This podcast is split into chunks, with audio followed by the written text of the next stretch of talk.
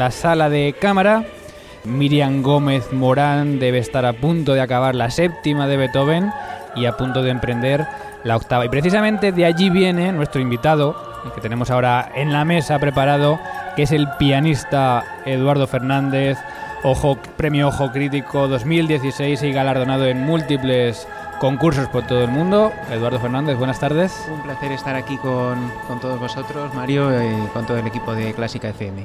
Eh, vienes de interpretar la cuarta y la sexta sinfonías de, de Beethoven en arreglos de Liszt para piano. Primero, ¿cómo ha ido este concierto?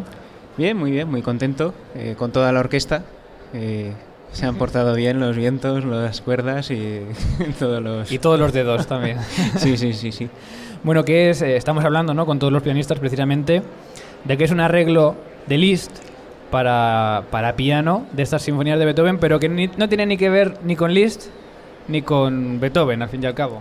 Sí, y además es bastante, bastante peculiar porque yo no sé, no sabría si decir si es arreglo, transcripción o, o si hace más, si hace menos. Eh, No es, o sea, no es, no es una forma de llevarlo de cualquier modo al piano, sino que de alguna forma, de alguna manera es, es una nueva una nueva obra ado- adaptan- ado- adoptando eh, todo el material de, de Beethoven. De estas dos sinfonías, ¿cuál te ha parecido más reto para ti, la cuarta o la pastoral, la sexta? Eh, al principio pensaba que la pastoral, por, por lo que tiene de, De longitud que es más, también, más incluso, conocida, ¿sí? más, más larga, pero eh, los, los cambios que, que tiene la, la cuarta es, eh, es, son, son tremendos y, y también son muy, muy complicados.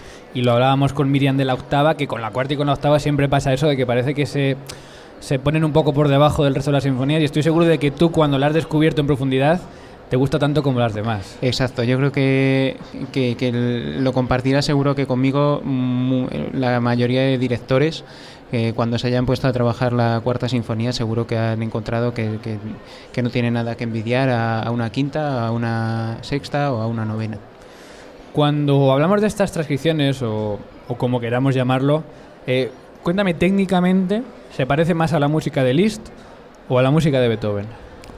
Eh, se parecen a sinfonías de Beethoven, pero no, no en el modo de, de transcribir al, al que estamos, de- o sea, en el modo de transcribir de Liszt al que estamos acostumbrados a, a oír de las del resto de transcripciones, sino que es, es algo novedoso, es una nueva forma de, de, de escritura y yo diría que el, rescataría una, una frase de, de Glenn Gould que, que decía que ya- llamaba a estas, a estas transcripciones, o como le queramos llamar, de, de Liszt, les llamaba supersonatas de Beethoven. Lo cual me parece mm, lo más acertado. Bueno, Glenn que las trabajó mucho, grabó Sí. muchas de ellas, y no todas, no lo sé seguro. Y, y además les tenía mucho respeto, como le tenían mucho respeto muchos pianistas hace muchos años, y sin embargo ahora es más extraño verlas programadas, ¿no? En los conciertos. Sí, eh, es, es raro, no sé por qué, no sé a qué se deberá, pero.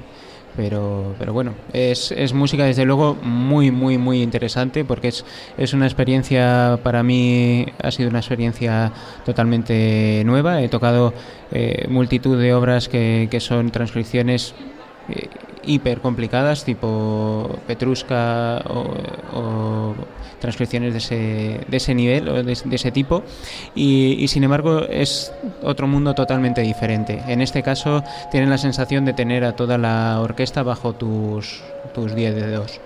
Tú nos estás hablando ya a posteriori, porque ya ha sido este concierto, así que nos puedes contar un también un poco, cuando has hablado con, con la gente al acabar, cuál ha sido la sensación incluso de eso, de haber escuchado, ¿no? Que es lo que nos interesa, porque sabemos que les ha gustado muchísimo, pero de haber escuchado una sinfonía tan famosa como la sexta, pero en una versión para piano. ¿Qué, qué te han comentado al acabar?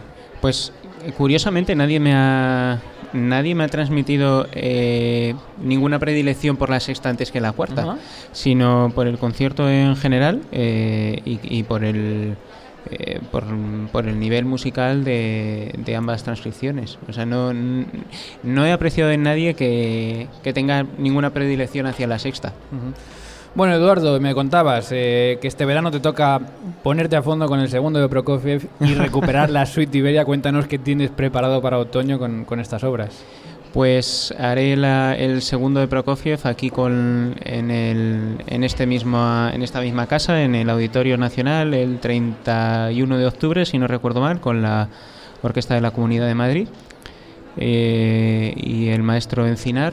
Y Luego tengo algunos recitales con, programas variados de Scriabin, Beethoven eh, y más tarde debuto en la Filarmonía de Luxemburgo con, la Iberia y es un concierto que me hace especialmente especial ilusión.